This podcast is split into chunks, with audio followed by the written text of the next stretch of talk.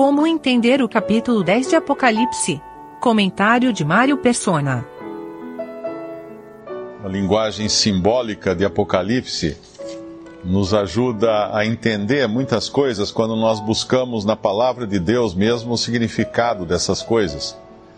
Por exemplo, nesse capítulo 10 agora de Apocalipse, no versículo 1, e vi outro anjo forte que descia do céu, vestido de uma nuvem. Nós lembramos que lá no Antigo Testamento, Deus, a presença de Deus se manifestava na forma de uma nuvem. Isso aconteceu durante a peregrinação dos israelitas no deserto, quando a nuvem os seguia. Aconteceu também quando Salomão inaugurou o, o templo e uma nuvem encheu o templo e aquilo era a glória de Deus enchendo o templo. E sabemos que o Senhor Jesus também virá entre nuvens. E aqui essa nuvem nos fala do próprio Senhor. Esse anjo, ele está tipificado aqui numa linguagem simbólica, é o Senhor Jesus, agora na sua, na sua posição de juiz para julgar a terra. Então essa nuvem nos fala da, da presença da divindade. Uh, também por cima da sua cabeça estava o arco celeste ou arco-íris, que nós encontramos lá atrás, um pouco no capítulo 4, versículo 3. Só que ele estava na, naquele momento ao redor do trono. E o que estava sentado era na aparência semelhante à pedra jaspe sardônica, e o arco celeste estava ao redor do trono. A primeira vez que esse arco celeste ou arco-íris aparece na Bíblia é lá, lá em Gênesis, quando Deus faz uma aliança com a criação, e foi uma aliança de misericórdia, uh, dizendo que ele iria preservar o homem, não iria destruir totalmente a terra com águas, e por isso isso foi em Noé. Aí ele coloca, o, no final do dilúvio, ele coloca o arco-íris no céu como um símbolo da, da sua misericórdia, da sua graça em, para com o homem. Ainda que ele tenha que ser juiz e julgar, Deus nunca deixa de ser misericordioso e gracioso para com os seus. E aqui depois fala dos seus pés como ah, o rosto como o sol. O sol é é uma figura também da glória de Deus. O sol de justiça, Cristo é como o sol de justiça que, que virá. Também no, nos seus pés, no versículo 1, são como colunas de fogo. E o fogo nos fala de juízo, então nós vemos um aqui que o seu andar será juízo. Ele está vindo para trilhar um caminho de juízo, porque a terra agora vai ser julgada. E ele não poderia deixar passar uh, impune todo o pecado dos homens. No versículo 2 nos fala do livrinho aberto e se a gente vai lá em, em Daniel, no final do livro de Daniel, Deus fala para Daniel selar ou fechar a, aqueles escritos, as coisas que ele escreveu, a revelação que Deus deu a ele, como um livro fechado. Um livro fechado, ele é inacessível, mas ele fica guardado até o momento de ser aberto. E assim é a profecia. A profecia que nós encontramos os profetas no Antigo Testamento e a profecia de uma maneira geral, ela tem um momento para ela vir, vir à tona, ou ser revelada, ou ser uh, entendida. A profecia muitas vezes é um livro fechado, e aqui o livro está aberto, o livrinho aberto na, na sua mão direita. Uh, no versículo, no mesmo versículo 2, nós vemos esse anjo, que é o próprio Senhor Jesus, pôs o seu pé direito sobre o mar e o esquerdo sobre a terra. Na, em Apocalipse e em outras passagens da Bíblia, nós, nós entendemos que mar e terra são du duas palavras que simbolizam ah, as nações.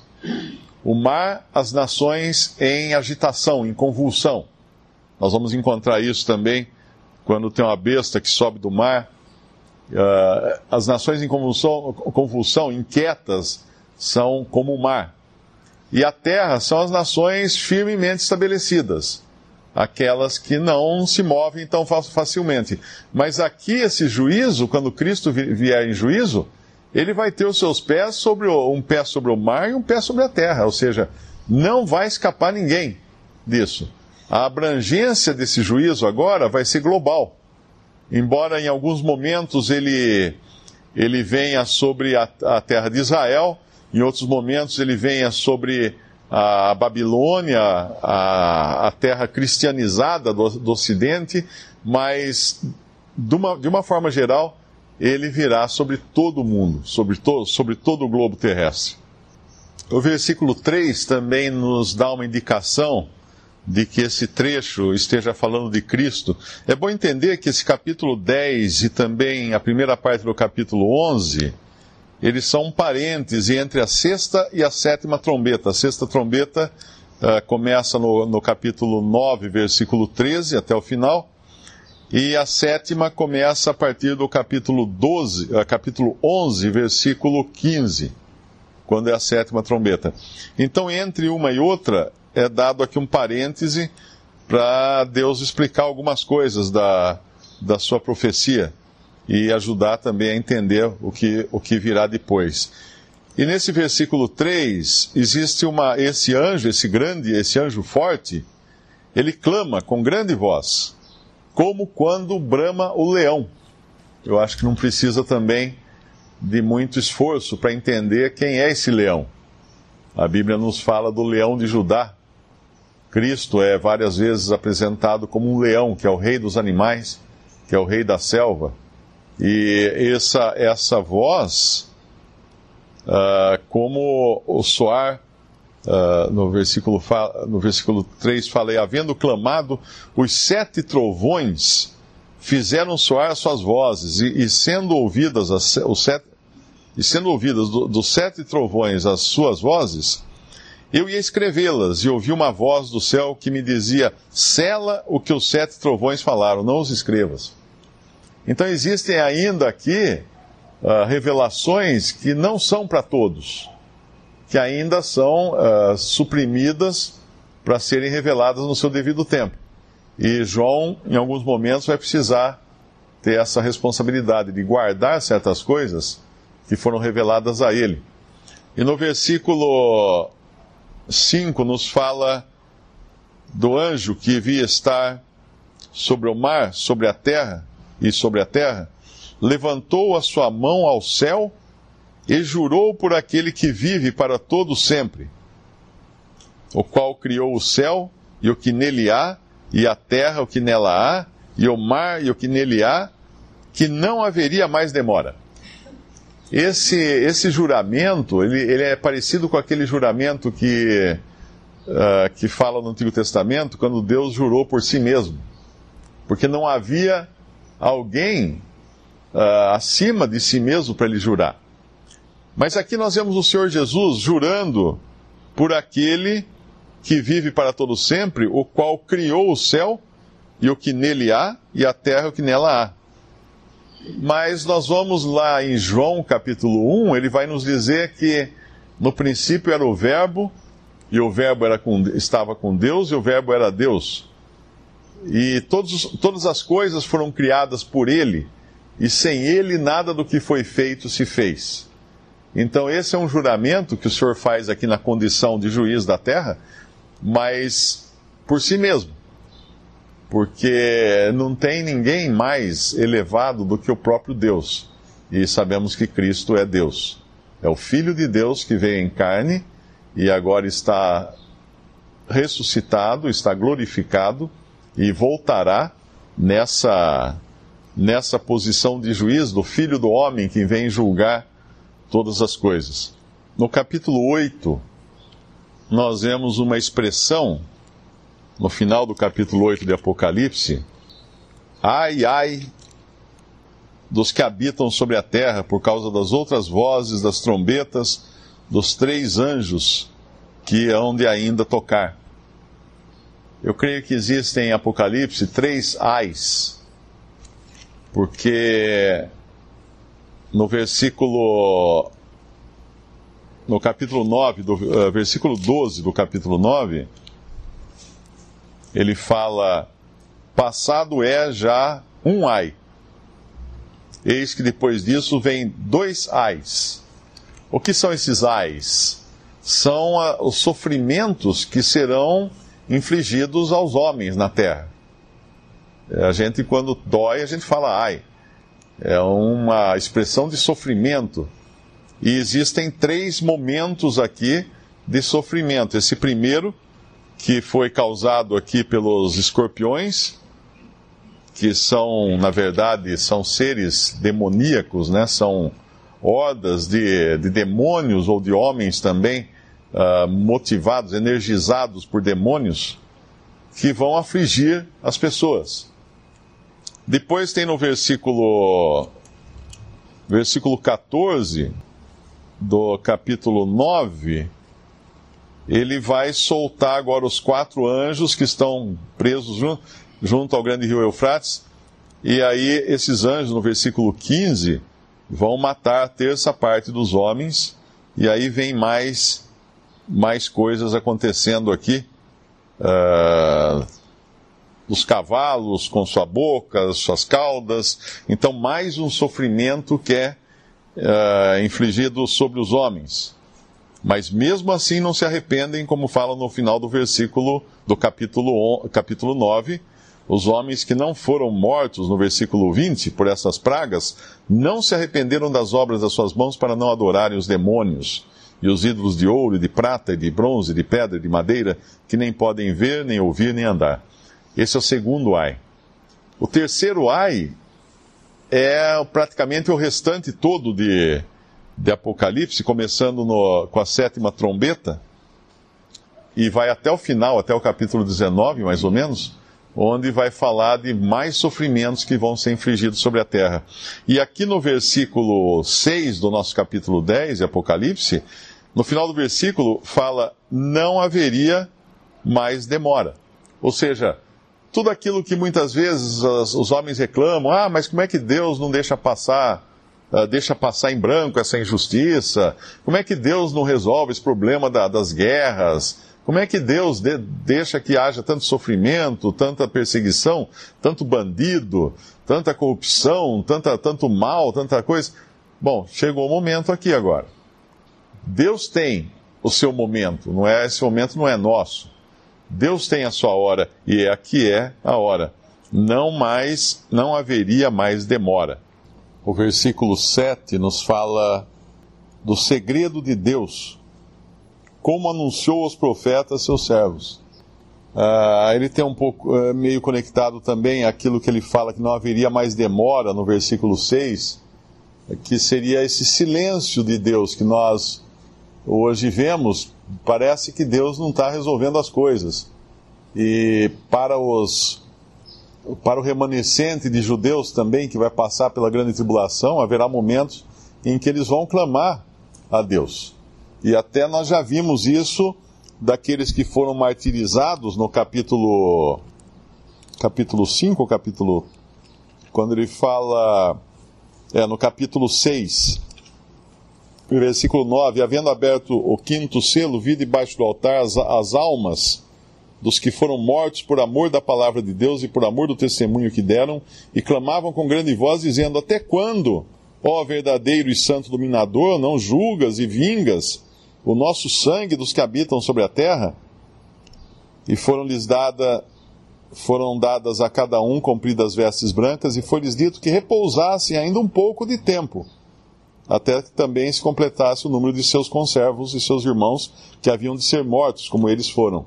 Então Deus tem o seu, seu momento certo e, e, esse segredo tem sido guardado.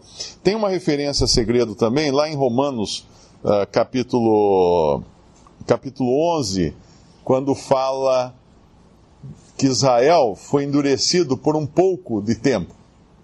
Isso é um segredo. Paulo fala lá, um mistério. Paulo fala: Eis que vos digo um mistério. Esse é um dos mistérios que agora vai ser trazido à tona. Uh, por que, que Israel foi, foi uh, deixado de lado por um pouco de tempo? Uh, também lá, lá em 2 Tessalonicenses, capítulo 2, fala do anticristo. Eis que vos digo um mistério.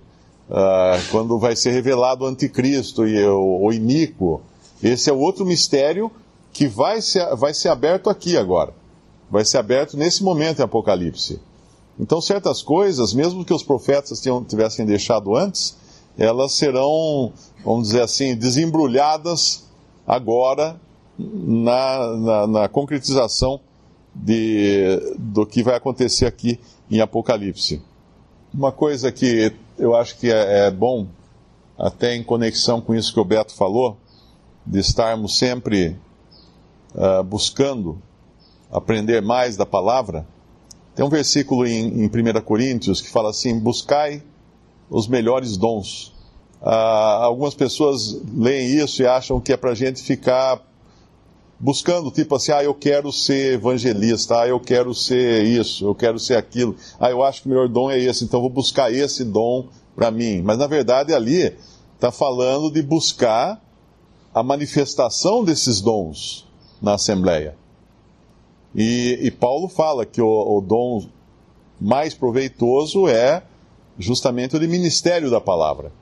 Então, se eu busco os melhores dons, se eu, se eu, busco aquilo que me edifica, que me exorta, que me conforta, que me consola, eu vou querer cada vez mais buscar a palavra de Deus, uh, não naquela posição. Às vezes eu vejo algumas pessoas falando assim: ah, não, para mim basta o que está escrito na Bíblia.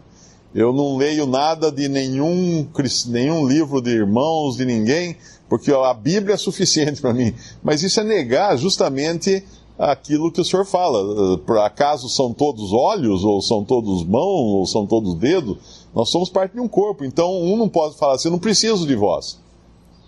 Precisamos uns dos outros para aprender, inclusive do ministério de, de irmãos. Agora, aqui nesse, nesse final do capítulo 10, ele fala uh, de, de uh, a exortação do anjo, que fala para ele tomar ali houve uma voz do céu para tomar das mãos do anjo uh, o livrinho aberto. E o versículo 9: Fui ao anjo dizendo: Dá-me o livrinho. Essa é, uma, essa é uma atitude que todos nós devemos ter. Eu quero, dá-me, me ensina, me mostra. Eu estou interessado em saber. Essa é a atitude que todo cristão devia ter. Não é aquilo, ah, não, o Apocalipse ah, é muito complicado, não, não vou nem, nem leio, porque eu não gosto dessas coisas, só confunde a cabeça da gente, então não é assim. Dá-me, dá-me o livrinho, e ele vai receber. Toma-o e come-o, e ele fará amargo o teu ventre, mas na tua boca será doce como mel. E tomei o livrinho da mão do anjo e comi-o, e na minha boca era doce como mel, e havendo-o comido, o meu ventre ficou amargo. E ele disse: Importa que profetizes outra vez a muitos povos e nações e línguas e reis. O que é isso? Lá em Isaías capítulo 6, quando Isaías vê a glória do Senhor e a casa se enche de fumo, no versículo 4 de Isaías 6, no versículo 5 ele fala assim: Então disse eu: Ai de mim, que vou perecendo porque eu sou um homem de lábios impuros e habito no meio de um povo de impuros lábios, e os meus olhos viram o Rei, o Senhor dos Exércitos. Mas um dos serafins voou para mim, trazendo na sua mão uma brasa viva, que tirara do altar com uma tenaz. E com ela tocou minha boca e disse: Eis que isto tocou os teus lábios, e a tua iniquidade foi tirada e purificado o teu pecado. Depois disto ouvi a voz do Senhor que dizia: A quem enviarei? E quem há de ir por nós? Então disse eu: Eis-me aqui, envia-me a mim. Então disse ele: Vai e diz a este povo. E aí vem tudo que ele devia uh, profetizar a, ao povo de Israel. Mas qual o sentido de tudo isso? O livrinho é muito doce na nossa boca. Ou seja, é fácil eu aprender as coisas das, das Escrituras e sair falando por aí. É tão bom, tão gostoso, tão doce falar, mas precisa engolir antes. O que é engolir? Nós estamos falando de um livro que é um livro de juízos. O livro do Apocalipse é juízo, do começo ao fim é juízo. Deus julgando, primeiro a igreja, no sentido, o testemunho cristão na terra, nas, nas sete cartas, e depois agora as nações e Israel, e Deus julgando, Deus julgando, Deus julgando. E João está no meio desse tiroteio aqui, vamos chamar assim, está nesse fogo cruzado, e Deus quer usá-lo também. Mas ele tem que aprender uma coisa: antes dele sair por aí, proclamando os juízos de Deus contra a, a igreja ou contra os homens, os gentios, os judeus e tudo mais, ele vai ter que proclamar juízo de Deus contra si mesmo. Ele tem que julgar a si mesmo. Esse é o juízo próprio, o auto-juízo. Ele come o livrinho e o livrinho é amargo para si mesmo. É muito doce falar das coisas de Deus, mas aplica na sua própria vida. Aplica na sua própria vida para você ver como é que é, como é que funciona realmente a coisa. E só depois que ele aplica na sua própria vida, ah, como quem diz, ele tem a, a brasa tirada do altar, aplicada nos seus lábios, ele então é purificado o suficiente agora para poder proclamar essas verdades. E ele fala: O meu ventre ficou amargo, no versículo 10. E depois que o ventre fica amargo pelo juízo próprio, pelo julgamento de si mesmo, aí o Senhor fala para ele: importa que profetizes outra vez a muitos povos e nações e línguas e reis. Aplicar em mim antes de querer aplicar nos outros.